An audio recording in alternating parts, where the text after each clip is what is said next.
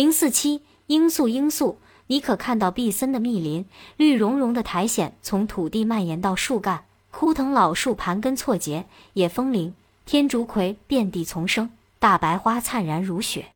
这种可食用的白花，在原始山林无人青睐，灿烂至腐烂。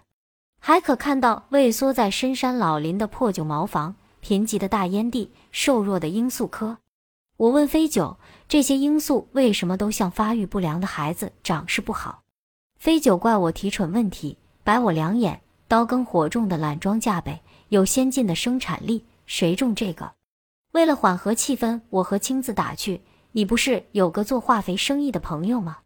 叫他来这儿开展业务，保准有市场。”“是啊。”等回国，我就对他说：“这儿有商机。”哎呀，青子话至一半，缄口不言。这可是范进的话题。金三角交通极为不便，运输主要靠山间小径，无法带重东西。鸦片轻而价高，容易携带，是当地人的硬通货。金三角地区的烟农们经历了上百年的种烟史，鸦片的收入是烟农家庭的主要经济来源。直至今日，他们已将其看作生活必需的一部分。种植罂粟的土壤是决定产量和种植技术的重要因素。碱性的红褐土最佳，大约可以连续种植十季以上；较差的土壤只能种一杠二季。烟农选择土壤，有些人看土色，有些人看土壤肌理，有些人则用嘴舔其味道。夏天把山坡的树木和杂草清除和烧毁。土壤要挖松，秋天下种，十一月左右拔去生长不良的罂粟，来年春天收获。四口劳动力最强之家，在风调雨顺、土壤肥沃的条件下，一年可以生产十公斤左右的生鸦片，换回全家的生活必需品。鸦片价格随国际毒品市场的价格而涨跌。鸦片制作的毒品在国际毒品市场能卖很高的价，但烟农们目光呆滞，住破烂茅屋，穿土布衣服，贫穷不堪。车子下了坡，道路两旁的芭蕉树丛散落着茅屋，房前屋后竹签围着罂粟地，明艳艳的罂粟花在春风里摇动，花不多，却很媚人。精致身体的小孩在路边泥地打滚，衣服褴褛的山民坐在竹晒台抽烟斗，形容憔悴的女人用古老的纺机一推一挡的织布。山坡罂粟地有背孩子的妇女弯腰收割烟膏。这是一个山凹里的小村寨，我们要求停车休息。飞九说罂粟花谢了，我说不看花，想看看烟农的生活。飞九停下车，通情达理地说：“你们难得进来。”抓紧时间吧！佤邦已向国际社会保证，二零零五年禁种罂粟，以后想看也看不到了。冷不防冲出了十多条狗，带着蛮荒地区看家狗的凶悍，呲着尖利的白牙，狂吠前窜。我和青子惊声尖叫，尼古保护着我们突出狗阵。顶着灼人的太阳，我们爬上路边的山坡，目标是那个背着孩子割鸦片的女人。谁知她像只非洲地区的鸵鸟遇到危险那样，一头扎进茅草丛躲藏起来，露出红包头，宛如一团火苗在草丛中簌簌抖动。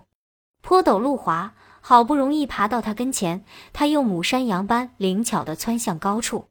我们老与她相隔两米左右的距离，令人沮丧的捉迷藏。无奈尼古对她叫喊，可他千呼万唤不露面，只有转向旁边埋头割罂粟的一男烟农。这个脸孔黧黑的山民木讷地对我们笑笑，又专心致志做手中的活计。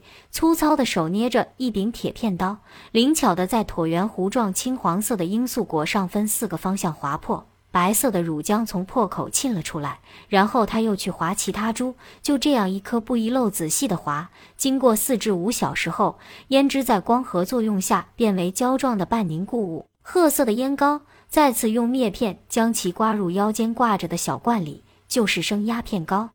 惊诧一只罂粟果怎么只产一点点烟膏，刮下来不及一颗绿豆大。尼古说，有些勤劳的烟农划二至三次。我想，这么一块地究竟能刮下多少烟膏，能卖多少钱？我向烟农微笑比划，示意他把刀递给我。憨厚的烟农将划刀递过，绑着若干铁片的划刀沉甸甸的。看似简单的活计，我怎么也做不好。划出的破口弯弯曲曲，渗出的烟浆也不均匀。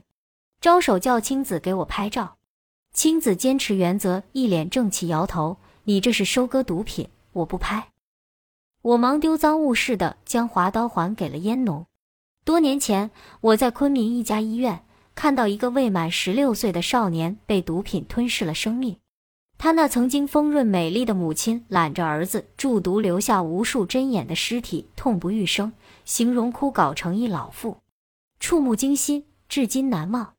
可恨毒品残害人类，给社会造成危害，在无数个家庭上演悲剧。明知罂粟是邪恶毒品的原生物，理应铲除，但当我站在金三角贫瘠的罂粟地，亲眼目睹贫穷的烟农像侍弄庄稼一样在地里辛苦劳作。居然对这些庄稼丧失了罪恶感。下山时，我和青子互相提醒着，不要踩坏一颗罂粟，或将烟农划好的烟浆蹭到身上，小心翼翼绕道而行。